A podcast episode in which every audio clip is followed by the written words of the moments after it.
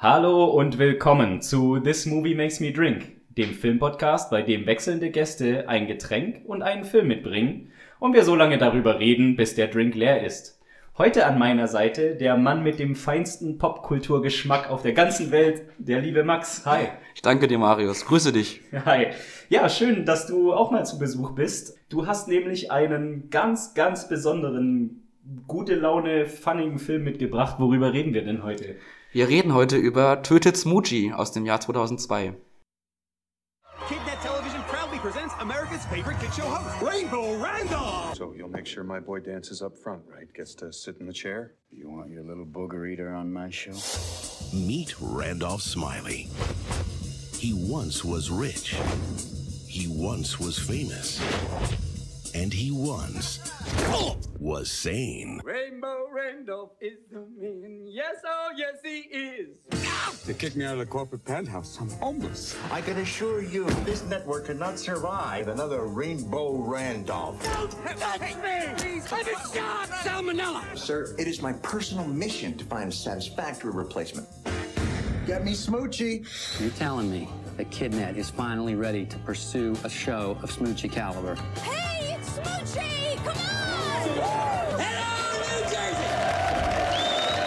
Jersey! Despise you. I loathe you! Now, Waiter! My body was barely cold and you went to work for the Rhino. I gotta eat, don't I? the only way to take back his career is to take down his replacement. In this jungle, Going on safari. Safari. hunting season What's this? Trust me, Shelby. It's a handy accessory to have in this business. never ends. Tear him apart now and forever! What's up? Robin Williams, Edward Norton, Danny DeVito, Catherine Keener, What does it all mean? Death to Smoochie. Genau, aus dem Jahr 2002. Ich persönlich habe ihn nicht gekannt und äh, als ich in meinem Umfeld äh, mit Leuten geredet habe, so, hm, was kommt so als nächste Folge dran und ich den Film genannt hat, hat kein Schwein diesen Film äh, äh, gekannt. Wie bist du denn darauf gekommen? Ich glaube, da geht's dir wie vielen anderen auch. Das ist so ein Film, der wirklich unter dem Radar läuft, wenn man sich mit der Filmografie von sowohl Robin Williams als auch Edward Norton beschäftigt, die beide da mitspielen. Ich habe damals davon gehört, das erste Mal in der TV-Movie tatsächlich. Ich habe Ja, damals geil. Gute regelmäßig. TV-Movie gelesen und äh, da gab es so eine Kritik. Europas härteste Filmredaktion. Das sowieso. Wir wissen ja alle, dass das die beste Filmredaktion der Welt ist. So. Auf jeden Fall habe ich damals eine Kritik dazu gelesen und fand das schon sehr komisch, was da drin stand. So. Und dann habe ich irgendwann mal, es müsste glaube ich drei Jahre her sein oder so, auf äh, TNT Film diesen Film gesehen. Der lief dann irgendwann nachts um drei oder so oder zwei und habe den mir angeschaut und war erstmal baff, weil einfach so viel Nonsens passiert, den man einfach auch so schwer beschreiben kann. Und Ja, das hast du ja auch Genau. schön angeteasert jetzt, sag Genau. ich mal. Damit wir hier bei diesem Podcast in diesem Format auch ordentlich drüber reden können, müssen wir erstmal unsere Kehlen befeuchten. Deswegen, Richtig. was hast du denn heute zu trinken mitgebracht? ich habe dir was aus meiner Heimat mitgebracht. Ah, und zwar nice. ist das Gasseidler. Jetzt wirst du fragen, was ist Gasseidler? Was ist Gasseidler? Äh, Gasseidler ist eine kleinere Form von Gasmoos. Kennst du die Gasmoos? Weißt du, was das ist? Also irgendwas, was ein Liter groß ist. Genau, eine Gasmaus ist quasi äh, ein Liter Bier, Mhm. äh, gemischt äh, ein halber Liter normales Bier, dann ein halber Liter Cola und ein bisschen Kirschlikör dazu. Ach, Das ist quasi die Gasmaus und äh, das Gasseidler ist im Prinzip eine kleinere Form davon, in Flaschen abgefüllt. Die gibt's zu kaufen im Laden bei uns in der Gegend. Und die habe ich da mitgebracht. Okay, kann ich danach, wenn ich das leer habe, noch auf dem Stuhl sitzen oder wie stark ist das denn? Das ist gar nicht so stark, das ist Ja, relativ, man äh, fünf davon trinken. genau, ich glaube 2,7 Prozent, also ist echt machbar, würde ich sagen. Okay, Das ist so ein sagen, gutes Einsteigergetränk für so 16-Jährige oder 17-Jährige, die das erste Mal Alkohol trinken. fühlst du dich dann auch in deine Jugend zurückversetzt? Total. Wenn wir jetzt anstoßen. Total. Okay, na dann, lass den Trip in die Vergangenheit beginnen. Dankeschön. Ich sag mal Prost. Zum Wohl.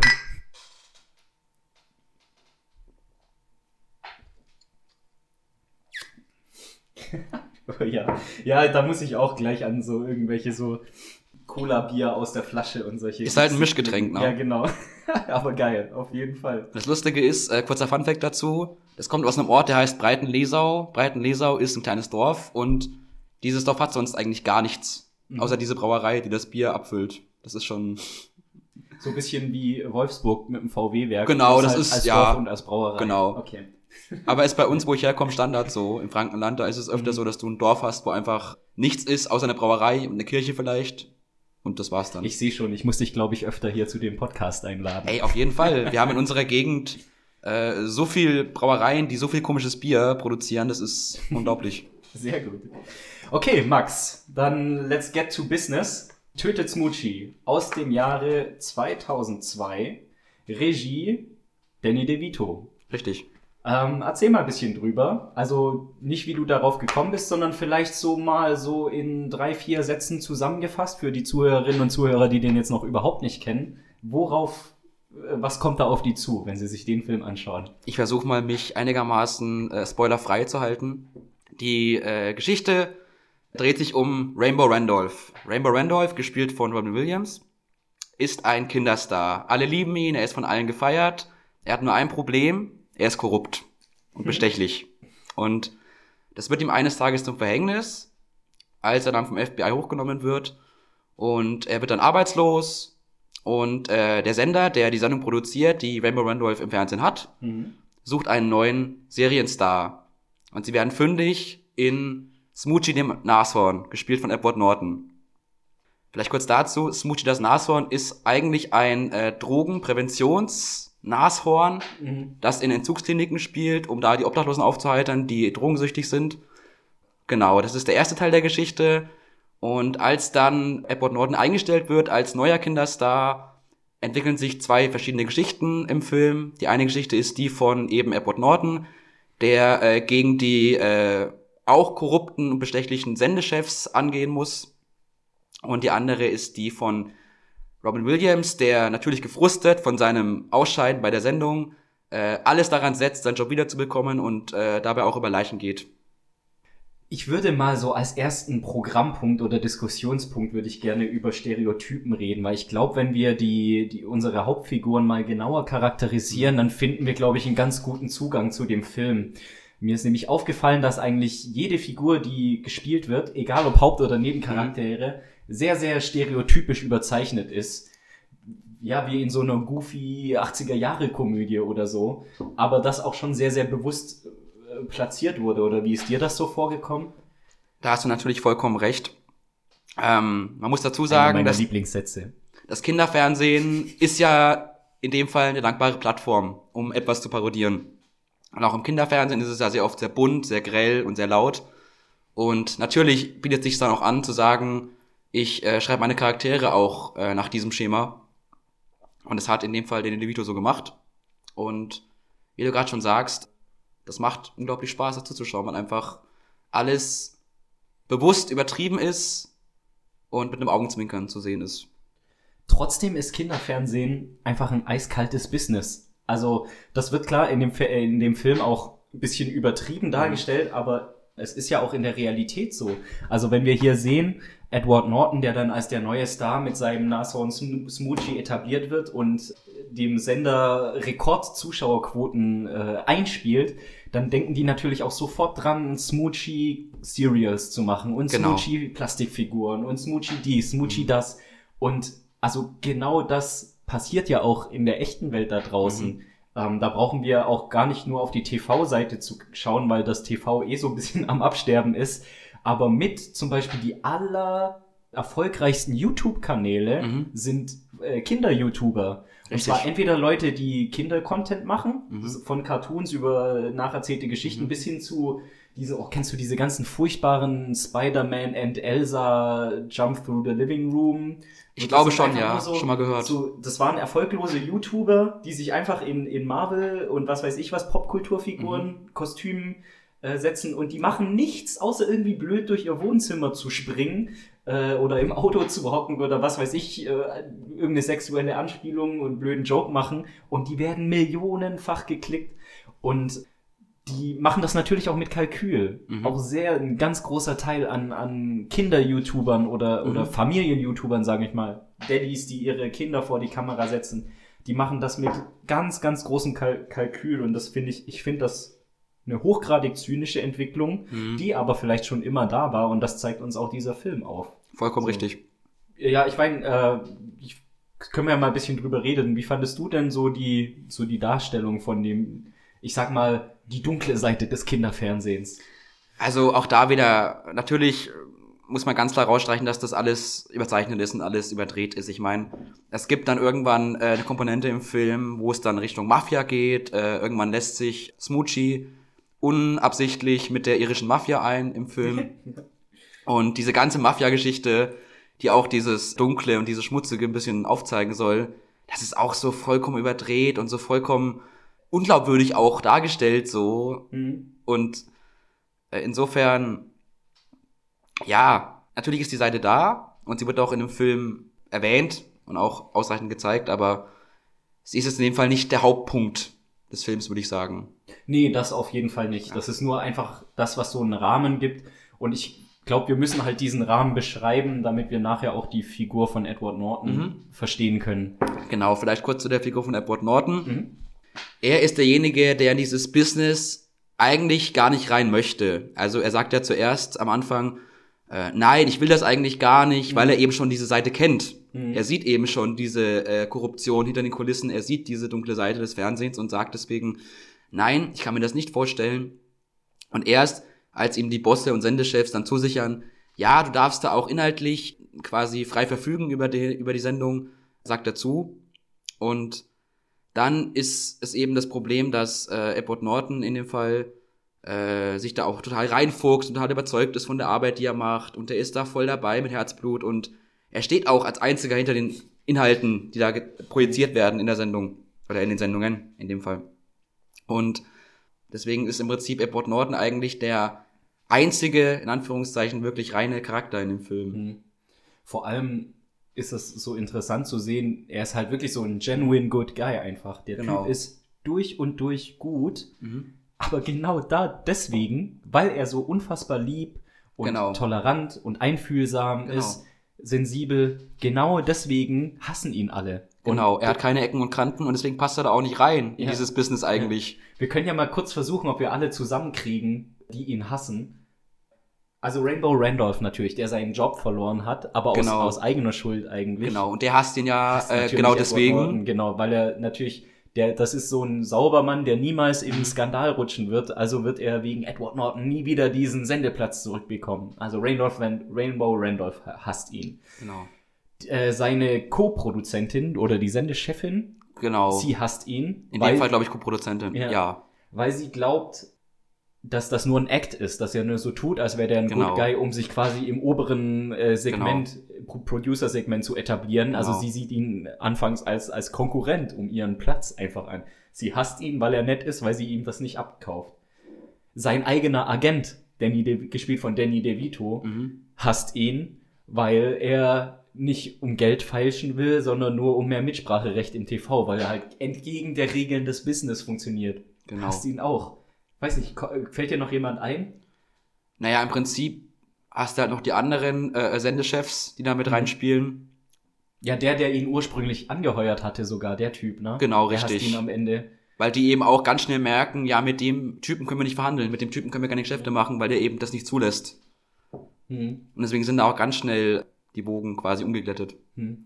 Und ich finde das so ein, so einen ganz, ganz bemerkenswerten Kommentar, den der Film so über unsere Ellbogengesellschaft macht, Mhm. dass einfach so ein Typ mit ganz reinem Herz und der wirklich nur Gutes will und immer andere zuerst, ich als letztes, der so, wie hast du es gesagt, ein ganz reiner Charakter ist. Genau, er ist einfach genau wirklich deswegen wird er gehasst. Ich fand das eine so Figur absurd. ohne Ecken und Kanten. Ich meine, er ist auch, er ist auch Veganer zum Beispiel. Das ist Mhm. auch so ein Punkt, der eigentlich überhaupt nicht passt. So oder Mhm. auch, weiß nicht, was so dazu kommt irgendwie. Er ist total bio, total öko Mhm. und Er will sich auch nicht kommerziell ausschlachten lassen. Genau, in es dem gibt Meeting, einfach- in dem Meeting, wo darüber diskutiert wurde, was für äh, Smoochie-Merchandise stellen wir jetzt her, sagt er, Genau. ich will das alles nicht. ja, äh, die Eisrevue möchte er kostenlos machen. genau. Er will ja dann am Ende äh, die Einnahmen dieser Eisrevue.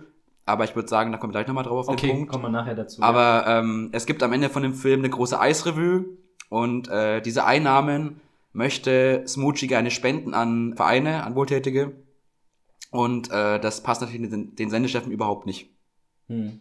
Genau, weil da geht, natür geht natürlich Geld flöten. Richtig. Ja.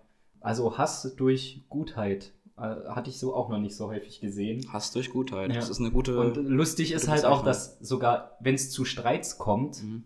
Und er, er streitet ja auch gar nicht wirklich, er sagt ja dann oft auch, ja, ich kann verstehen, dass du wütend Mhm. bist oder was, ne? Macht so auch verständnisvoll. Und das macht halt die andere Partei im Streit noch wütender. Ja. Dass, dass es halt nicht zu einem Streit kommt. Weil sie es auch vielleicht gar nicht kennt, dass jemand Ja. auf sie zugeht und sagt, ich verstehe dich. Hm. Weil eben dieses Business so ja kalt ist oder Mhm. so, so zynisch ist. Ja. Sogar in dem Segment, wo es eigentlich das größte Herz haben sollte, Mhm. ist dieses Business so verdammt kalt. Richtig. Ganz kurz zu der Mafia, das ist mir nämlich, bevor ich den Gedanken wieder vergesse, ist nur eine Kleinigkeit. Mhm. Aber dieser eine dumme Cousin da Genau. von der Mafia, war das eigentlich eine Rocky-Parodie? Also, äh, vielleicht kurz zur Erklärung. Es gibt in dieser Mafia einen quasi Sohn der Mafia-Chefin. Das ist Spinner in dem Fall, heißt er, glaube ich. Und Spinner ist ein, äh, ja, sag ich mal, stereotyper Boxer, der redet sehr langsam, er hat kein wirklich großes Gehirn, er ist generell im Kopf auch sehr langsam. Und die Mafia hilft Smoochie gegen Ende des Films. Mhm. Nicht ganz ohne Eigennutz, denn die Mafia-Chefin möchte ihren Sohn Spinner unbedingt in die Sendung bringen von Smoochie. Mhm. Und ob Spinner jetzt wirklich eine Rocky-Parodie ist, kann ich nicht sagen. Ich würde behaupten, ja, wahrscheinlich schon, würde passen. Aber Ich meine, das, das Restaurant ist halt Ich bei Rocky auch immer ganz wichtig, ne? Der Ja. abgehalfterte Boxer, der rumläuft und Genau. die Gäste mit ehemaligen Geschichten von alten Kämpfen unterhält und so. genau. Ich musste, und Sylvester Stallone redet auch nicht wirklich. Das ist schnell. richtig. Also er redet Right. genauso und so, I was äh, in ring, right? richtig. Ich kann ihn nicht nachmachen, aber ich dachte sofort an, an Rocky. Ich glaube, was die beiden unterscheidet, ist halt einfach das, das Gehirn so, weil äh, Spinner ist halt schon extrem dämlich, Ja. während halt Rocky doch ein bisschen was im Kopf hat zumindest. Wie war seine Bilanz? Irgendwie 50 Siege, aber auch 80 Niederlagen? Oder Ja, irgendwie so? genau. Ich glaube, der hat ein paar Mal zu viel auf den Kopf Ja. gekriegt, der Spinner. Genau. Okay, gut, aber ich finde, damit haben wir äh, unseren Edward Norton, unser Smoochie, äh, eigentlich schon mal ganz gut charakterisiert. Dann lass uns doch mal zum großen Antagonisten, sage ich jetzt mal in Anführungszeichen, äh, zu Robin Williams, zu Rainbow Randolph gehen. Weil ich finde, er ist auch so eine klassische Klischeefigur, weil dieses, diese Figur, die sich äh, mit Kindern oder im Kinderfernsehen abgibt, aber eigentlich gar nicht so wirklich Bock drauf hat, Mhm. die hat man auch schon ein paar Mal gesehen. Auch oft so als bei so Weihnachtskomödien oder so, dass du dann einen besoffenen Weihnachtsmann hast oder so Genau. Das ist ja ein. Vorwurf, der oftmals vielen Moderatoren unterstellt wird, dass sie Mhm. eigentlich gar nicht dahinter stehen, hinter ihrer Arbeit. Ja. Und kann man vielleicht so sehen, muss man aber nicht unbedingt. Mhm, mhm. Ja, ähm, charakterisiert doch Rainbow Randolph mal ein bisschen für uns. Ja, also, wo fange ich da denn an? es ist so, wir lernen Raymond Randolph kennen als einen äh, gut gelaunten, sehr lebensfrohen Menschen, der unglaublich viel Spaß in seiner Arbeit hat und Aber das sind nur die Szenen aus seiner Show direkt. ne? Genau, das sind die Szenen aus der Show. Und sobald die Show quasi vorbei ist, sobald dann quasi die Klappe gefallen ist, sehen wir einen anderen Rainbow Randolph, nämlich den, äh, der überhaupt keine Lust hat auf die Arbeit, der, wie gesagt, korrupt ist, der nur seine Ruhe haben will eigentlich. Und das wird uns auch ganz gut am Anfang gezeigt direkt, wenn dann die Szene kommt, in der er seinen Job verliert. Nämlich ist es dann so, dass er sich im Restaurant trifft mit zwei Elternteilen, die unbedingt ihr Kind in die Show bringen möchten von Rainbow Randolph. Mhm. Und äh, sie bieten ihm dafür einen großen Geldkoffer an. Auch da wieder die Übertreibung, das, Mhm. das Stereotypische so. Und natürlich sagt er ja, weil er will das Geld haben, er ist korrupt und äh, wird dann deswegen von der Polizei hochgenommen. Und Ich äh, finde die, ganz kurz, ich finde die Szene war auch so ziemlich David Lynch-mäßig inszeniert Richtig. mit diesem Smooth Jazz, der so im Hintergrund Genau. lief. Und wenn die Figur quasi den Raum betritt, die Kamera, die so Genau. untersichtig so ranfährt und so. Richtig. Also da auch wieder ganz klare Zitate. Ein Richtig. sehr verspielter Film. Aber genau. Entschuldigung. Ja. Und das ist eben der erste Teil. Und danach geht's dann mit Rainbow Randolph quasi bergab. Mhm. ähm, weil es dann eben so ist, dass er arbeitslos wird und äh, sich auch alle Freunde von ihm abwenden mit der Zeit und es dann auch so ist, dass er nach und nach auch immer wahnsinniger wird, immer frustrierter wird und bei ihm ist der Punkt erreicht, wo es komplett vorbei ist, als er erfährt, dass eben Rainbow Ren äh, dass äh, Smoochie Mhm. seinen Job quasi übernommen hat. Da ist der Punkt erreicht, wo er dann sagt, jetzt reicht's mir komplett, jetzt habe ich keine Lust mehr, jetzt äh, gehe ich gegen ihn vor. Und die Szenen, die dann im Laufe des Films folgen, wo er dann quasi versucht, ihn zu sabotieren auch, das sind eigentlich mit die Highlights im Film, Ja. weil das einfach auch wieder so übertrieben dargestellt ist und so unglaublich von, von, ja, einfach äh, Grellheit und von Buntheit und, und so weiter äh, sprüht, dass es einfach nicht mehr fassbar ist. Ganz, und ganz großartig von Robin Williams auch. Ich habe es ja Genau. vorher im Vorgespräch auch schon gesagt, das tut immer noch weh, Robin Williams im Film zu sehen. ey, Äh, da ist uns echt ein ganz, ganz großes Talent verloren. Was soll ich sagen? Ich meine, ich habe den Film nicht ganz ohne Eigennutz ausgewählt, denn Robin Williams ist mein absoluter Lieblingsschauspieler gewesen und auch immer noch bis jetzt. Und ich finde es sehr schade, dass dieser Film so unter dem Radar läuft, wenn es darum geht, Mhm. dass man die Filmografie von ihm ein bisschen analysiert. Und deswegen habe ich in dem Fall jetzt mal meine Chance genutzt und drüber zu reden. Ja, ja, sehr gerne, auf jeden Fall. Ähm, um kurz weiterzumachen noch äh, mit Rainbow Randolph. Dieser Wahnsinn, in den er verfällt im Laufe des Films, der nimmt, wie gesagt, immer krassere Züge an, bis dann am Ende, kurz vor Schluss, der Punkt kommt, kann ich jetzt mal ein bisschen spoilern? Ja, Äh, ja. Also ich, Spoilerwarnungen tue ich ja sowieso immer in den Episodentext von dem Genau. her. Einfach raus damit. Wo er dann quasi merkt, ja, eigentlich hat er ja recht, der Smoochie. Und eigentlich sollte man noch mal vielleicht ihm helfen Hm. äh, mit seinen Problemen. Der hat Äh, einen mit sehr, den sehr schönen. Redemption-Arc so, ne? Genau. Und äh, muss da auch sagen, äh, dass das eben auch wieder so stereotypisch ist eigentlich, dass dann quasi der Bösewicht kurz vor Ende merkt, oh, eigentlich gibt's doch so viel Gutes in der Welt und eigentlich bin ich doch gar nicht so böse und Mhm. am Ende fängt er dann eben an, ihm zu helfen. Mhm. Also Edward Norton zu Mhm. helfen. Und äh, wird dann am Ende wieder reingewaschen von seinen Sünden und ist dann am Ende wieder der Typ, der gemeinsam mit Smoochie auf der Bühne steht und gute Laune verbreitet und Spaß hat. So ein schön kitschiges Happy Genau, es ist dann quasi so, als wäre nichts gewesen. Ja. Aber es ist auch ein Ende, den sich der Film verdient, dass sich der Film verdient. Auf jeden Fall. jeden Fall. Auf jeden Fall. Ja, ich fand's so witzig zu sehen, wie Robin Williams diese, diese vor blind, äh, vor Wutheit, wü wü- wütend sein, vor Wut, blind sein. Blind vor Wut. Blind vor Wut, genau. Das habe ich gesucht. Das spielt er so gut, weil er macht ja jeden Sabotageakt macht er ja durch eigene Schusseligkeit oder, oder Überhitztheit, Hitzköpfigkeit, macht er ja noch schlimmer. Also es gibt diese eine Szene, wo er, äh, also Smoochie hat ein Segment in seiner Show, wo er so Cookies, so Glückskekse Ja. an die, äh, er nennt sie glaube ich Glückskekse oder ich Mhm. weiß nicht mehr genau, an die Kid Kids verteilt aus seinem Beutel. Genau. Und Robin Williams, um ihn zu sabotieren, backt äh, Kekse in Form von riesengroßen Penissen. Als das da, und, und er beobachtet ihn so, ne, aus dem, aus dem Prop-Raum, aus Genau. dem Backstage, beobachtet er Smoochie dann auch. Und Smoochie rettet aber die Situation und macht die Show lustig weiter, indem er sagt, oh, das ist ein Raketenschiff und was Ja. weiß ich. Und Robin Williams rennt dann mit hochrotem Kopf auf die Bühne. Da, Nein, das ist ein Penis! Das ist ein Schwanz!" ja, genau.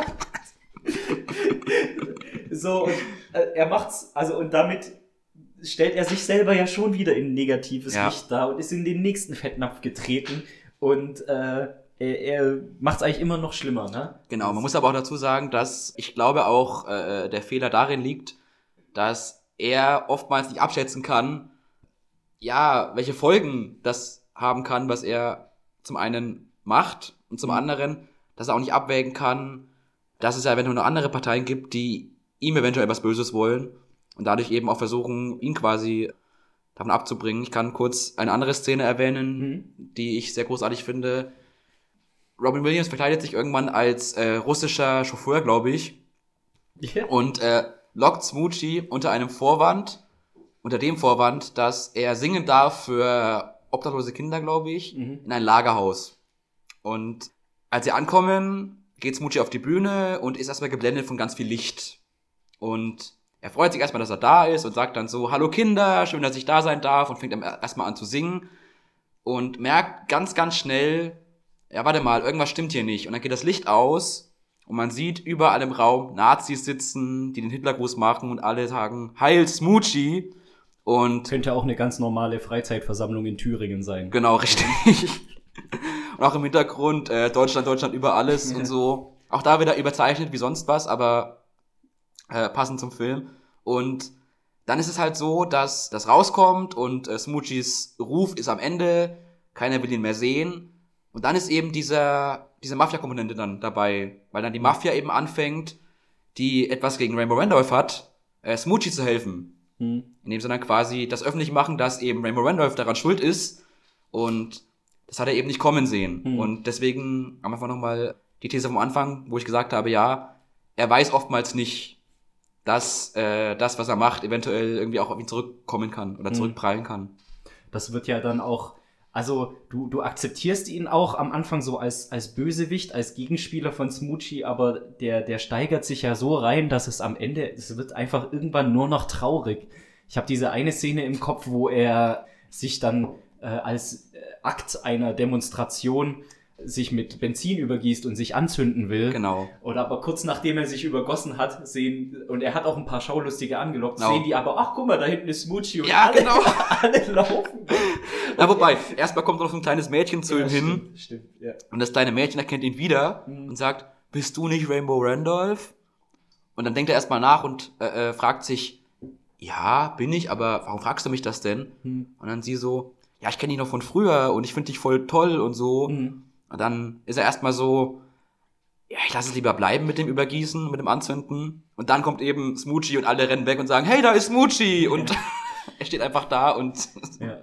Ist einfach nur noch traurig. ja, es ist wirklich, also man muss auch echt sagen, man, dass man mit der Zeit, finde ich zumindest, auch ein bisschen Mitleid entwickelt Mhm. mit der Figur von Rainbow Randolph, weil der eben so treu versucht, alles äh, in die Wege zu leiten gegen Smoochie, dass es irgendwann einfach nur noch weh tut. Je länger der Film läuft, desto schlimmer sieht Ja. er auch aus. So ein bisschen wie die äh, Einbrecher bei Kevin allein zu Hause. Genau, genau. Blaue Augen, aufgeschürft, verbeultes Gesicht, weil alles schief geht und ihm auch körperlich äh, gegen Genau. ihn schief geht. Der sieht ja immer schlimmer aus. Und da muss ich auch äh, wieder sagen, dass das Schauspiel von Robin Williams da auch einen großen Teil dazu beiträgt, denn eine weitere Szene, die ich kurz anführen muss, in dem Fall ist dann die Szene, wenn dann Rainbow Randolph äh, Smoochie und seine Partnerin auf ihrem Hotelzimmer überrascht Hm.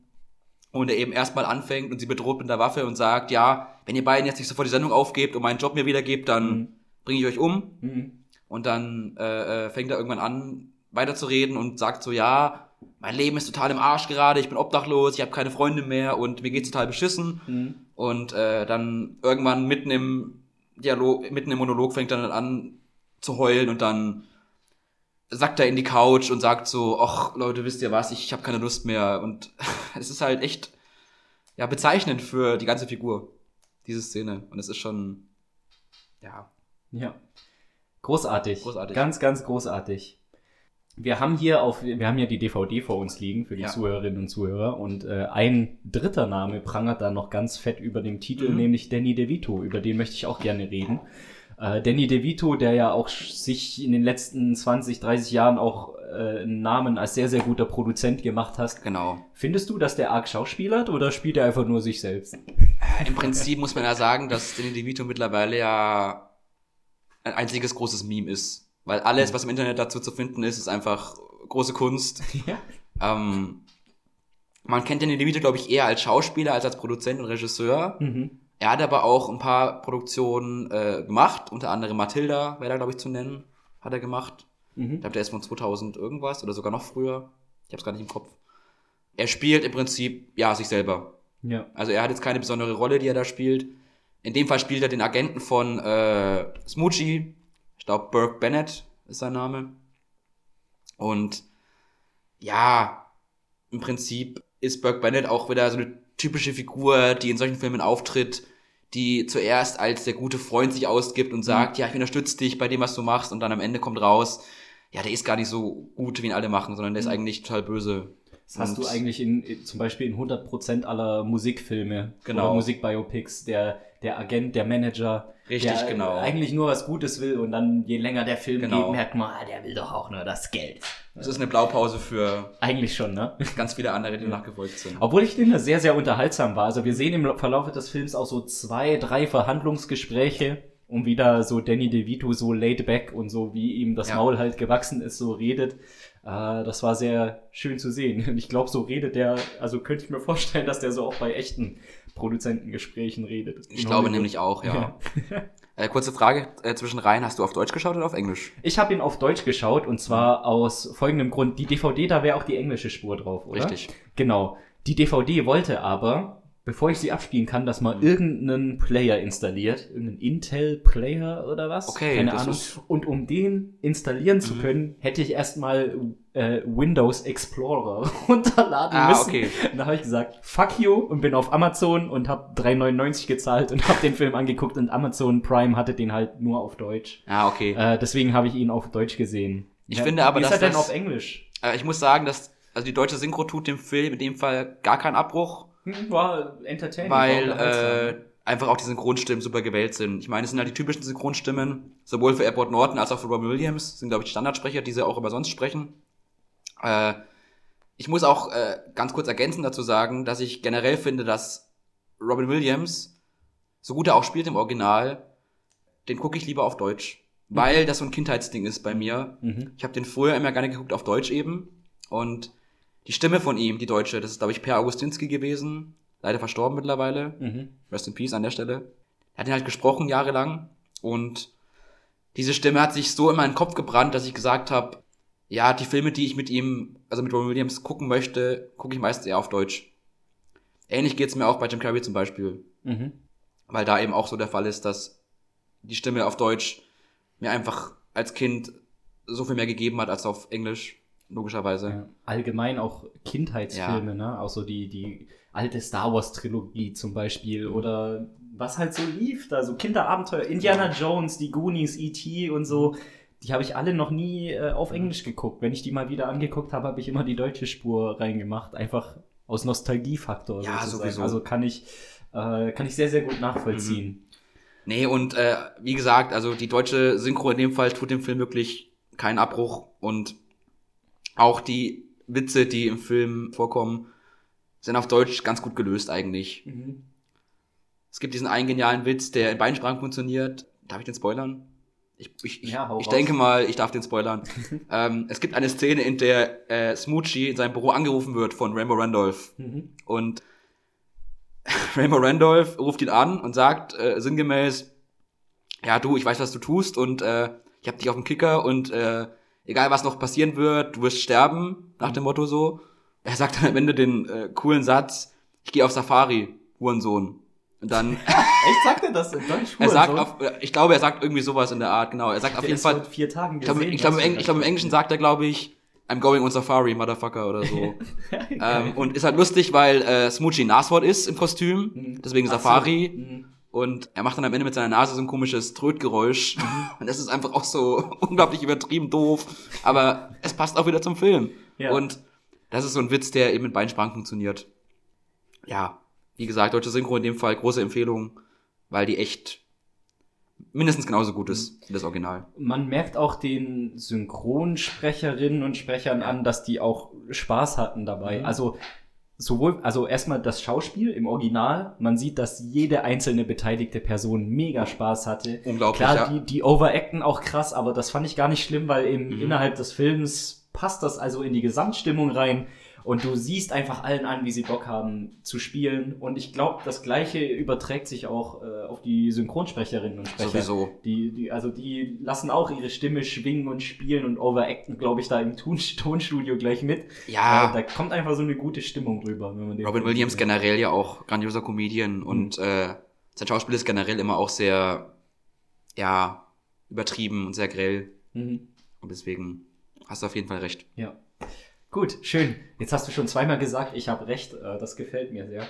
Ja, ich stimme gern Leuten zu, wenn sie recht haben. Ich höre das nur so. Es, Mhm. Das klingt auch so schön von, von der Klangfarbe. Du hast recht. Mich würde mal interessieren, ob du findest, dass das FSK 16, äh, übrigens ja, der Film ist FSK 16, Wow, okay. Hätte äh, ich ob das, äh, ob das gerechtfertigt ist oder ob du sagst, es ist zu hoch oder zu niedrig. Weil ich finde es schon ein bisschen zu hoch.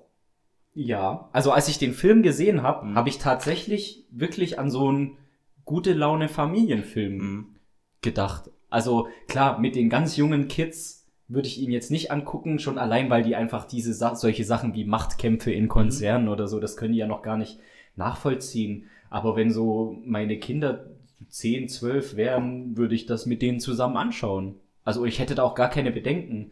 Äh, Ich meine, hm, was, was haben wir denn? Also wir haben einen Tod, aber der wird auch nicht explizit gezeigt. Nee, nee. Wir haben ein bisschen schmutzigen Humor. Ja, wir haben halt ein paar Peniswitze Ja. und so, aber das ist. Kann sein, dass die prüden Amis dann halt deswegen Mhm. so ein bisschen empfindlich waren, ne? Hm. Aber krass, das überrascht mich jetzt doch. Ich weiß nicht, wie findest du das? Wie gesagt, ich finde es ein bisschen zu hoch, muss ich sagen, weil, Mhm. wie du gerade schon sagst, die paar wenigen Witze und die paar wenigen Mhm. Tode in Anführungszeichen äh, finde ich jetzt nicht ausschlaggebend dafür, dass der Film ab 16 sein muss. Hm. Auf jeden Fall äh, eine Überraschung. Ich glaube aber auch, dass, ich glaube aber auch, dass das dazu beigetragen hat, ein bisschen, dass dieser Film eben so untergegangen ist in der Filmografie, weil oftmals haben Filme ja generell, wenn sie FSK 16 oder 18 sind, äh, es schwerer beim großen Publikum anzukommen. Hm. Und natürlich, wenn du jetzt als Erwachsener äh, die DVD dir anschaust und siehst, okay, Robbie Williams, ganz cool, aber ab, ab 16, warum? Ja, und da tanzen so Maskottchen rum und Ja, und es ist dann irgendwie ein bisschen so. Ja, ist halt, ist Ja. auch echt so. Also jetzt mit dieser FSK 16 Einstufung Mhm. auch, ich, ich wüsste jetzt auch nicht, also für welche Kino-Audience das dann gedacht wäre. Der Film war am Weil, äh, ich mein- Box Office ein riesengroßer Flop. Hm. Ich glaube, der hatte Produktionskosten von ungefähr 55 Millionen und hat, glaube ich, maximal 0 Millionen eingespielt. Ui, okay, das ist echt tragisch, ja. Ja. Weil das ist halt auch so, ne? Äh, Edward Norton-Fans gehen halt in andere Filme, Robin Williams-Fans Genau. gehen auch in andere Filme. Genau. So, und dann hast du, in- als Familienfilm würde man sich's vielleicht angucken, dann ist Genau. es aber FSK 16 und vielleicht so ein bisschen am Zielpublikum vorbei. Der war halt der einfach Film. der Zeit auch ein bisschen, ich will nicht sagen voraus, aber er war vielleicht einfach auch ja unpassend zu der Zeit, wo er rauskam, weil Mhm. eben dieser Mix aus auf der einen Seite eben äh, Satire, auf der anderen Seite eben dieses Überdrehte, das gefällt halt einfach nicht jedem. Vor allem eben nicht den Fans von den beiden Schauspielern. Ja, ja, das kann ich mir gut vorstellen. Obwohl es wirklich erfrischend war, auch Edward Norton in so einer überdrehten guten, gute Laune-Rolle zu sehen. Ähm, vielleicht noch kurz ergänzend dazu. Ähm, 2002 war ja auch so ein Jahr, das fiel quasi so in diese Glanzzeit von beiden noch mit rein. Also Edward Norton hatte vorher krasse Erfolge mit äh, Fight Club Mhm. und American History X hm. unter anderem. Und auch Robin Williams hatte äh, in den Jahren davor große Erfolge mit zum Beispiel noch äh, One Hour Photo, Insomnia, Hunting. Good Hunting.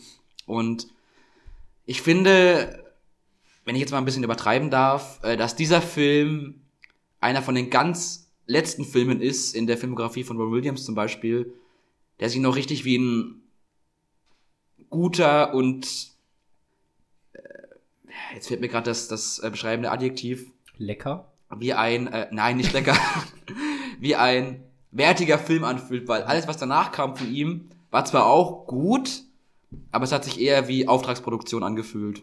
Ich meine, wenn man mal schaut, so Nachts im Museum oder die Hochzeitscrasher oder Old Dogs oder sowas oder Angriest Man in Brooklyn, das sind alles keine guten Filme. Das ist alles äh, seichtes Familienkino. Und das finde ich halt schade, vor allem für einen Mann, der halt vorher so Rollen gespielt hat wie eben Good Will Hunting oder Good Morning Vietnam oder König der Fischer oder auch Mrs. Doubtfire oder Jumanji. Halt so legendäre Rollen. Und dass danach nicht mehr so viel kam, ist echt schade. Also ihr habt's gehört, liebe Zuhörerinnen und Zuhörer. Schaut Tötet Smoochie. Genau. Empfehlung von Max. Auf Oder jeden das Fall. war eine eindringliche Nahelegung. Das ging ja schon über eine Empfehlung heraus. Aber ich finde Genau. auch zu Recht. Ähm, ich würde noch ganz kurz gerne über Catherine Keener reden. Genau. Weil ich finde, also ihre Figur ist halt auch wichtig für die Story allgemein. Richtig. Und Das heißt übrigens Nora in dem Film, glaube ich. Ja, genau, ich habe jetzt ihren Schauspielnamen Ah, gesagt, okay. weil ich die Rolle nicht mehr wusste, den Rollennamen. Nee, sie Ähm, heißt Nora. Okay, Nora. Lass uns über Nora reden. Ja. Dann können wir nämlich diesen Block äh, Figurencharakterisierung abschließen. Sie ist die Managerin, Programmleiterin von dieser Kindershow, Genau. Produktionsleitung quasi. Produktionsleitung. Und äh, als sie eckt sofort an mit Smoochie. Kann Sowieso. man so sagen. Also sie sieht ja in ihm eine Konkurrenz, sie unterstellt ihm, dass es dieses Good Guy, äh, sei, seine Persona eigentlich Mhm. nur eine, äh, oder sein Charakter, nicht seine Persona, sein Charakter nur, nur ein Act ist, dass er nur so tut, um sie zu verdrängen. Mhm. Sie sieht in ihm Konkurrenz und sie teilt, also sie geht ja sofort auf Konfrontation mit Mhm. ihm. Und daran, also am Anfangs kommt sie dir eben wie so eine verbitterte vom, einfach vom, vom Fernsehen kalt gemachte im Laufe der Jahre, Genau. so, so runtergespülte Produzentin sozusagen. Genau, sie wirkt sehr in sich gekehrt, sehr, sehr kühl, sehr gefühlslos. Ja, ja, Richtig. keine Empathie. Also und ne, Nee, am nicht- Anfang überhaupt nicht. Ja. Also nicht mal, wenn er sagt hier, äh, doch, oder ich glaube, das ist das erste Mal, wo sie anfängt nachzudenken, wo Edward Nor also wo Smoochie zu ihr sagt, wir reden hier über Kinder, aber sie sehen nur Geldbeutel. Ich glaube, das ist so das erste Mal, wo sie so ein bisschen anfängt nachzudenken. Genau. Dann sieht sie ihn mal oben ohne, dann denkt sie noch mehr nach. Ja, Und je mehr sie auch so im Laufe des Films aufweicht, genau. Erfahren wir auch nur implizit, das macht der Film sehr clever, aber Mhm. wir können nachvollziehen, warum sie zu dem geworden ist, was sie geworden ist. Genau. Wollen wir da ein bisschen genauer drüber reden? Ja, oder? gerne. Also ist natürlich jetzt auch wieder ein bisschen Spoiler, aber Ja. klar, wir machen hier eine Filmanalyse. Also Genau. Das, ja. Es ist ja so, dass ähm, Nora schon länger beim Fernsehen arbeitet und wir erfahren gegen Ende des Films, dass äh, Nora einen Hang hat dazu, mit äh, den Stars der Shows, die sie produziert, äh, Affären einzugehen. Mhm. Und das hat sie unter anderem auch mit Rainbow Randolph gemacht, der ja vorher dran war, aber auch mit denen davor. Mhm. Da gab es unter anderem dann Buggy Ding Dong, der auch in dem Film vorkommt, gespielt von Vincent Chabelli. Und äh, noch ein paar andere, die auch davor noch kamen. Großartig übrigens. Und äh, genau, auch die Rolle ist einfach so übertrieben Ja. doof, aber deswegen so großartig. wenn wir vorher schon bei Kevin allein zu Hause waren. Ne? Genau, richtig. Und äh, ja, wie gesagt, sie hat einen Hang dazu, Affären einzugehen mit Showstars und diese Art der, äh, oder diese Lebensweise, die sie halt jahrelang pflegt, die macht sie eben mit der Zeit immer mehr zu dem, was sie dann am Ende geworden ist. Nämlich diese kalte, gefühlskalte, Hm. ja, Businessfrau, sag ich mal. Ich habe da ähm, für mich auch so ein bisschen, also nicht nur ein bisschen, ich habe da auch eindeutig so MeToo-Thematik rausgelesen. Ne? Definitiv. So nach dem Motto, die Stars so, ha, du willst ein bisschen mehr zu reden haben hier in der Show, ich mach dich zur Produzentin, aber dafür lass mich ran. Genau, So nach dem Motto, ja ne? so Casting-Couch-mäßig. Richtig, genau. Ähm, Auch das wieder eine Thematik, die schon in mehreren Filmen aufgegriffen wurde Ja. vorher, aber hier halt wieder ganz stereotypisch auch eingefügt wurde. Ja, Äh, passt aber in dem Fall auch ganz gut. ja. Deswegen, also wir reden die ganze Zeit davon, dass es hier eine Satire ist und alles so knall und bonbon bunt, aber das ist auch schon eine ziemlich beißende Satire. Also für Natürlich. Leute, die den Film noch nicht gesehen haben, das ist schon auch hart. Und wie gesagt, wir reden hier vom Jahr 2002. Mhm. Die MeToo-Debatte wurde in der Öffentlichkeit jetzt ausgefochten ab 2016, 15, 16? 2016, 2017, so, Ja, ja, so, genau. genau. Also auch da wieder, weil du vorher gesagt hast, der Film Genau. ist seiner Zeit ein bisschen voraus. Auch dass Veganismus zum Beispiel so eine große Rolle spielt. Mhm. Da hat er wirklich ein paar Thematiken, die ich ganz interessant fand. Mhm. Auf jeden Fall. Ähm, genau, und ähm, die Figur, jetzt mal abseits Mhm. vom Sozialkritischen, ist eben für das Storytelling insofern äh, halt wichtig, als dass Nora dann mit Smoochie eben auch eine Affäre eingeht. Genau. Äh, sehr zögerlich erst. Daran merkt man auch, dass sie in gewisser Weise halt auch gebrochen ist. Mhm. Ne? Sie sagt ja auch, bevor sie miteinander schlafen, sagt sie ja auch irgendwie von wegen, ja, du bist aber nicht so wie die anderen, oder? Mhm. Also dieses, ne, daran merkt man, dass sie schon viel, viel Schmerz erlitten hat, was sie vielleicht auch so kalt gemacht hat. Und Rainbow Randolph sieht daran aber, darin aber nur, dieser Smoochie nimmt mir erst meine, meinen Sendeplatz, dann nimmt er mir meine Ehre und jetzt nimmt er mir auch noch meine Frau weg. Genau. So, das ist der Tropfen, der das fast zum Überlaufen bringt. Ne? Genau. Gibt ja auch äh, ein paar Szenen im Film, wo dann äh, Ra- Rainbow Randolph versucht, sie zurückzugewinnen, mit Rosen unter anderem oder auch mit äh, lustigen Sprüchen. Das ist auch wieder sehr traurig zuzuschauen. Weil einfach man merkt, dass Rainbow Randolph sich da halt reinsteigert und Ja. äh, gar nicht merkt, wie das alles total, äh, wie das alles auf ihn zurückprallt. Ja. Wie mal. sich vielleicht auch die Zeiten geändert haben. Es gibt Genau. ja diese eine Szene, wo dann gerade dieser Nazi-Skandal ist mit Ja. Smoochie. Dann besucht ja Rainbow Randolph die Nora zu Hause und verhält sich aber gleich wieder so machohaft, eklig, Richtig. rechthaberisch, ne? Setzt sich gleich auf die Couch und was muss man tun, um hier ein Getränk zu bekommen? Also ich fange gleich Montag an, ne? Genau. Es geht ja davon aus, dass er sofort alles wieder nach seiner Genau. Pfeife tanzt und daran merkt man halt, die Zeiten haben sich geändert. Keine Ahnung. Und du bist einfach nicht mehr cool. Okay, Boomer. lass, lass deinen Okay, Scheiß. Boomer. Ja, so nach dem Motto. Ja, komm wieder zu diesem Tragischen von Rainbow Randolph dazu. Ja, aber äh, war eben auch schön zu sehen, dass äh, auch Nora dann diese Figurenentwicklung. Mhm. Im Prinzip machen eigentlich alle Figuren eine Entwicklung durch, außer Smoochie, oder? Sehe ich das richtig? Verändert der sich so im Laufe des Films? Im Prinzip äh, also die Figur selbst nicht, aber natürlich sieht Smoochie oder, oder merkt Smoochie mit der Zeit, ah, okay, das Fernsehbusiness, wie ich es kenne, ist gar nicht so, wie ich es kenne, sondern es ist anders. Es ist viel dunkler und viel korrupter und viel äh, durchtriebener und Am Anfang will er es ja gar nicht sehen. Richtig, so, ne? genau. Da, da, da schei- entscheidet er sich so. er blendet es quasi aus. Er sagt aktiv, ja. er, er sagt aktiv, er möchte das nicht, weil er eben äh, weiß, dass es da halt vielleicht unter Umständen nicht so zugeht, wie er sich das gerne Ja. wünschen würde. Ja, das hat für seine Figur per se keine Relevanz, aber es ist halt in einer gewissen Weise schon eine indirekte Entwicklung, die die Figur durchmacht. ja. Insofern, ja, es ändert nicht viel an der Figur, aber er wird ein bisschen weiser dadurch.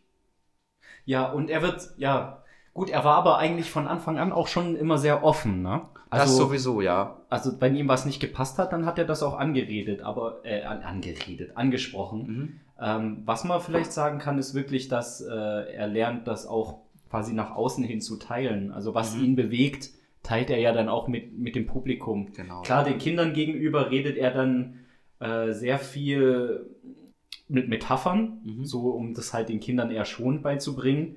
Aber man merkt schon, dass er dann insofern auch ein Künstler ist, als dass er sein Innenleben nach außen halt darstellt auch, ne? So Richtig. Dampf ablässt über seine Figur. Genau. Kann man definitiv Gibt da auch eine von diesen quasi Szenen in der Show. Wir sehen regelmäßig Ausschnitte aus der Show im Film und da gibt's dann diese eine Sequenz, wo er auch dann wirklich drüber redet, so, wisst ihr was, Kinder, ich, ich muss mal richtig Dampf ablassen, Hm, weil ich genau. äh, miese Laune hab. Und dann macht er das eben spielerisch und äh, äh, versucht den Kindern quasi zu erklären, dass es auch mal gut ist, sich auszulassen, mal wütend zu sein, aber man das eben adäquat irgendwie ja, rauslassen muss. Mhm. Und das ist schon ganz schön gemacht auf jeden Fall. Vielleicht noch kurz zu äh, generell der Figur. Mhm. Äh, dass er Künstler ist, sieht man auch daran, dass er sich auch, glaube ich, schminkt. Mhm. Ich habe es, glaube ich, noch richtig in Erinnerung, dass er sich, glaube ich, auch schminkt. Was als Mann ja auch eher so untypisch ist, aber ja. Vor allem, weil er es mit seinem Kostüm ja auch gar nicht nötig hätte, ne? Weil Nee, das überhaupt Kostüm nicht. eh 80% von seinem Kopf verdeckt. Sowieso, man sieht Also, bloß sein Gesicht im Prinzip. Ja. Alles andere ist ja bedeckt von dem. Und das Kostüm, ist auch nur einen kleinen Ausschnitt vom Gesicht. ne? Ja, genau. Ja, so. Stimmt schon. Ich dachte, ich hätte da sogar irgendwie äh, eine Joker-Parallele gesehen in seiner ganzen Schminkszene und wie er in diesem Dressing Room ist. Aber ich glaube, das liegt auch daran, dass ich in letzter Zeit zu viel Joker geguckt habe. Das kann man durchaus so im Nachhinein jetzt, äh, äh, oh, Entschuldigung, Nichts passiert. irgendwie- Nichts ähm, das kann man im Nachhinein bestimmt schon so interpretieren, wobei ich glaube, dass halt, ich, ich glaube nicht, dass Todd Phillips sich auf diesen Film bezogen hat mit seinem Joker-Film. Nee, ich glaube auch nicht. war nur so ein lustiger Gedanke. Ich dachte, vielleicht geht's auch so in so eine Richtung, ne? Das, äh, also das war mein erster Mhm. Gedanke tatsächlich, dass Edward Norton Mhm. vielleicht selber so ein bisschen in Richtung Wahnsinn abtrifft, abdriftet, dass er einfach von dieser Mühle Fernsehen so Mhm. zerrieben wird. Aber das wäre nicht cool. Also so wie es der Film jetzt gelöst hat, war es äh, Genau. schon besser. Äh, um nochmal zurückkommen, um nochmal zurückzukommen auf Nora. Mhm. Wir haben ja gerade schon ein bisschen die Figur charakterisiert und weil du gerade schon gesagt hast, äh, sie geht eine Affäre ein mit äh, Smoochie und die beiden äh, enden am Ende auch zusammen. Das heißt, die kommen zusammen und bleiben auch zusammen und äh, Nora ist am Ende auch die, die quasi das äh, ja, wichtige Zahnrad ist in der ganzen Maschinerie, die dann auch äh, den Sendechefs quasi mal die Meinung geigt und sagt, ey, ihr könnt mit dem Edward Norton, also mit Smoochie, nicht Mhm. so umgehen. Ja, insofern ist sie auch für die Geschichte Genau. Und, relativ äh, wichtig. Er kann ja dann quasi, dank ihr dann auch, weil sie einfach entsprechend die Hebel in Bewegung setzt, dann Genau. eben diese Eisrevue dann auch Richtig. machen, die dann den, das große Finale des Films. Genau, diese darstellt. Eisrevue ist das Finale des Films. Wollen wir da vielleicht noch ein bisschen drüber reden, über das Finale? Ja, also wenn du was hast, hau raus. Ja. Fände ich schon ganz cool, weil ähm, das ist eben auch die Szene, wo dann noch so ein paar Nebencharaktere angerissen werden, die in dem Film nur ganz kurz auftauchen oder gar nicht auftauchen.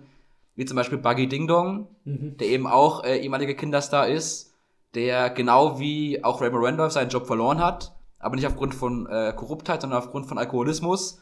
Denn wir lernen ihn kennen als einen Dauersäufer, der die ganze Zeit nur am Schlafen ist Mhm. und am Trinken. Also wenn er nicht schläft, dann trinkt er. Ja. Und der ist am Ende der, der aus dem Nichts auftaucht und auch wieder anfängt mit, übrigens Nora, wir hatten damals so eine Affäre, wie soll's denn aus? Hast du nicht Bock noch mal irgendwie was zu machen so? Und natürlich sagt sie nein. was ihm dann gar nicht passt so und er ist dann auch der, der angesetzt wird von den Sendechefs auf Smoochie, weil es am Ende ja ein Attentat gibt auf Smoochie bei dieser Eisrevue und dumm wie die Produzenten sind, merken sie halt nicht, dass Buggy Ding Dong eben halt nur schläft und säuft. Mhm. Und bei dieser Aktion, wo er eben äh, Rainbow Randolph, äh, nicht Rainbow Randolph, sondern Smoochie mit dem Gewehr abschießen soll, schläft er ein. Und auch das wieder so total übertrieben dumm, aber passend zum Film. Und da haben wir dann auch den Redemption Arc von Rainbow Randolph, den Richtig. wir vorher angeteasert haben. Genau. Er schreitet da mutig ein und äh, wirft sich auf Buggy Ding Dong, um das Attentat zu verhindern. Hm. Und wäscht sich sozusagen auch von allem, was Ja. er so den ganzen Film über gemacht hat, eben auch rein. Also es ist auch ein sehr rundes Ende. Ne? Der Film, Das also auf jeden Fall. Allgemein, das Skript, das Drehbuch Mhm. ist sehr sauber geschrieben, handwerklich sehr, sehr gut.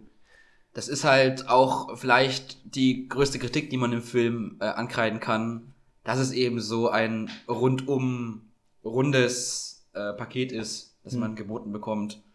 Ich bin damit voll d'accord, Hm. ich habe damit gar kein Problem, aber ich kann mir vorstellen, dass es Menschen gibt, die da draußen dann sagen so, ja, das war mir jetzt aber zu Happy End und zu Hm. rund. Hm. Wenn wir von Kritik sprechen, ich habe jetzt gar nicht nachgeschaut bei Letterboxd oder so. Was würdest du dem Film denn für ein Rating geben? Äh, ich habe ihn auch schon bewertet auf Letterboxd, Hm. ich habe ihm 9 von 10 Punkten gegeben. 9 von 10. Okay, und Ähm, äh, ist gerade dieses vielleicht zu runde, zu kitschige dann dein großer Kritikpunkt oder? Äh, mein Kritikpunkt ist eigentlich eher der, 10 Punkte gebe ich normalerweise nur Filmen, die mich wirklich nachhaltig irgendwie beeinflussen oder wovon denen ich sagen kann, die kann ich immer gucken. Den kann ich auch öfter gucken, aber halt nicht wirklich immer, weil Mhm. dieses bunte, da muss ich in Stimmung für sein.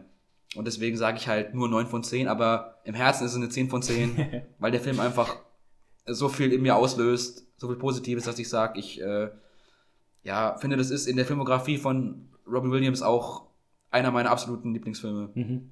Sehr schön. Ich wollte nämlich überleiten Mhm. zu dem äh, Amazon Rezensionraten. Kennst du das Spiel schon? Nein. Ähm, ich lese dir Rezensionen vor, Mhm. von die Amazon-User geschrieben haben über den Film. Mhm. Und äh, du musst erraten, wie viele Sterne denn Mhm. der oder die Userin gegeben hat. Also, wie viele Sterne haben wir insgesamt? Äh, das wie bei Letterboxd, also 5 Okay. fünf von 5. Genau. Genau. Äh, also, ja, genau, also 1 bis 5, so wollte ich Mhm. sagen. Ähm, ich habe nur noch keinen Jingle für die Kategorie. Kannst du schnell einen machen? Äh, das Amazon Rezensionenraten mit Marius folgt. Bing, bum. Ja, okay. ähm, wir haben hier eine Rezension von äh, Ostheimer Peach, äh, der schreibt, hier soll ich nun schreiben, was mir an dem Film gefallen oder missfallen hat und wozu ich das Produkt verwendet habe. Wahrscheinlich wäre es sehr sinnvoll gewesen, die DVD als Frisbee zu verwenden. Da wäre dann sicher Spaß aufgekommen. Wir hätten lachen können. Leider habe ich mir den Film angesehen. Immerhin, Williams und Norton. Doch der Film erwies sich als an den Haaren herbeigezogene Story in typisch amerikanischer Machart. Schrill, laut, schlecht. Schade, schade. Immer so als Nachfrage, was ist eine typisch amerikanische Machart? Tja, das beschreibt er halt jetzt nicht, ne? Vor allem, ich weiß jetzt nicht, was jetzt so mega so studioproduktionstypisch an Tö- Tötet Snoochie wäre. Eigentlich gar nichts. Ne? Also so ein, so ein Was ist denn die äh, Mindest, also die, die, die niedrigste Zahl, die du geben kannst? Also es gibt auf Amazon keine halben Sterne. Okay. Das heißt, das niedrigste wäre ein Stern, ja. Dann würde ich doch sagen, wir haben hier eine Ein-Stern-Rezension. Ja, Sehr gut. das war sehr, gut. schön. Ja gut, war jetzt auch nicht, äh, war jetzt auch nicht schwer äh, einzuschätzen, ne? Dann haben wir hier eine Rezension von Momo. Überschrift witzig, Punkt, Punkt, Punkt. Und geht los. Punkt, Punkt, Punkt. Witzig, witzig, Punkt, Punkt, Punkt. Ist er allemal. Wobei Robin Williams als durchgeknallter, abgehalfterter TV-Star glänzt. Eine runde, nicht schlechte Geschichte. Boah, das ist schwierig einzuschätzen. Ich nehme mal die goldene Mitte, ich sag drei von fünf. Ja, war nah dran, es wären vier von fünf Ah, gewesen. ärgerlich. Aber sehr gut, hast dich gut geschlagen, auf jeden Fall. Man kann Gibt ja- auch nicht so viele Rezensionen. Äh, als letzte Folge hatte ich zum Beispiel vom Winde verweht, da konnte ich aus hunderten Naja, und sowieso. Von Rezen Da gibt es zu dem Film jetzt tatsächlich nur 24. Hm. Ja. Also vielleicht kann man noch allgemein dazu sagen, dass der Film halt auch bei den Kritikern damals komplett unten durchfiel. Es gab, glaube ich, keinen einzigen Kritiker, der den gut fand. Es gab ein paar, die gesagt haben, ja, netter Ansatz, aber Durchführung war dann eher so semi-gut.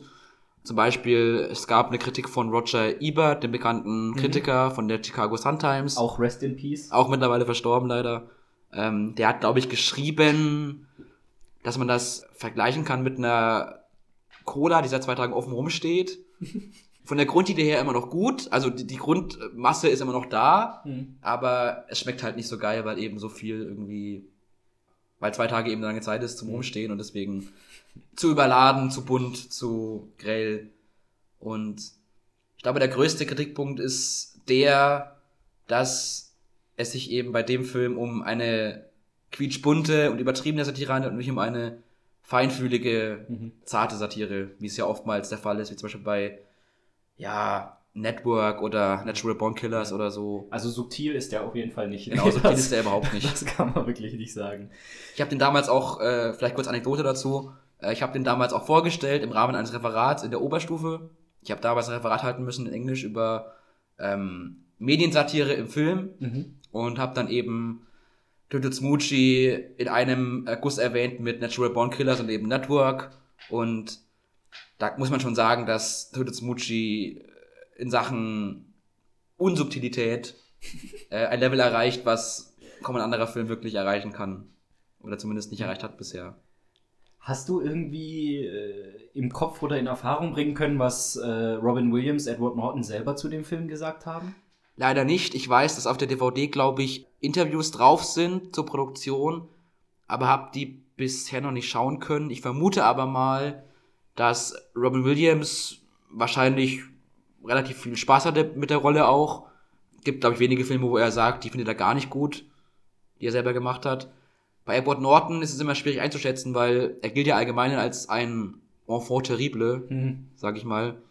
Und ich glaube, da müsste man echt mal nachgucken, ob man da irgendwie was recherchieren kann. Äh, Habe ich bisher noch nicht gemacht, aber kann man Ja. bestimmt rausfinden. Nö, hätte ja sein Ich glaube können. aber nicht, dass er wirklich äh, krass gegen den Film wettern würde oder auch wettert, Mhm. weil dafür merkst du den Leuten einfach zu sehr an, dass die Spaß hatten bei der Rolle. Mhm. Auch wenn man vielleicht noch erwähnen kann, dass halt Edward Norton und sein Schauspiel, das passt natürlich rein, aber na, natürlich kann man schon argumentieren, dass sein Talent auch ein bisschen vielleicht verschenkt ist in der Rolle. Ja, vor allem, es ist halt, es ist halt krass ungewohnt. Ich finde es Ja. auch ganz, ganz großartig. Ich habe es ja vorher auch gesagt, sehr, sehr erfrischend, ihn so Mhm. zu sehen. Aber halt, ja, wie du gerade gesagt hast, die, die Filme davor, die er gemacht haben, Ja. waren äh, Fight Club, waren American History X. Zwielicht zum Beispiel auch. Ja, und dieser 25th Hour von Spike Lee. 25th Hour kam, Ja. glaube ich, auch, ich glaube, im selben Jahr raus wie Ja. der Film. Und dann kommt auf einmal Tötet Smoochie um die Ja, Ecke. genau. Äh, sehr, war, deswegen war es so kurz so wow, aber äh, er spielt sehr, sehr gut und macht auch sehr viel Spaß, ihm zuzusehen. Ja, ähm, ich habe noch genau einen Schluck in der Flasche. Ich führe jetzt die Flasche zum Mund und trinke meinen letzten Schluck. Also wenn du noch was loswerden willst zu dem Film, dann ist Hm. jetzt die Zeit. Zeit läuft ab, wird knapper, wird knapper. Ich nutze die Zeit vielleicht mal ganz kurz, um einfach nochmal abschließend für den Film zu werben, weil ich finde immer noch, habe ich am Anfang auch schon erwähnt, dass das ein Film ist, den viel zu wenig Menschen kennen und viel mehr Menschen kennen sollten.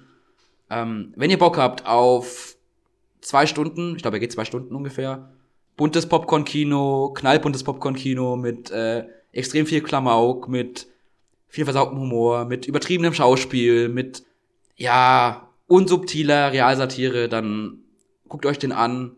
Auch wenn ihr Fans seid von unter anderem Robin Williams oder von Edward Norton oder von Danny DeVito, dann guckt euch den sowieso an.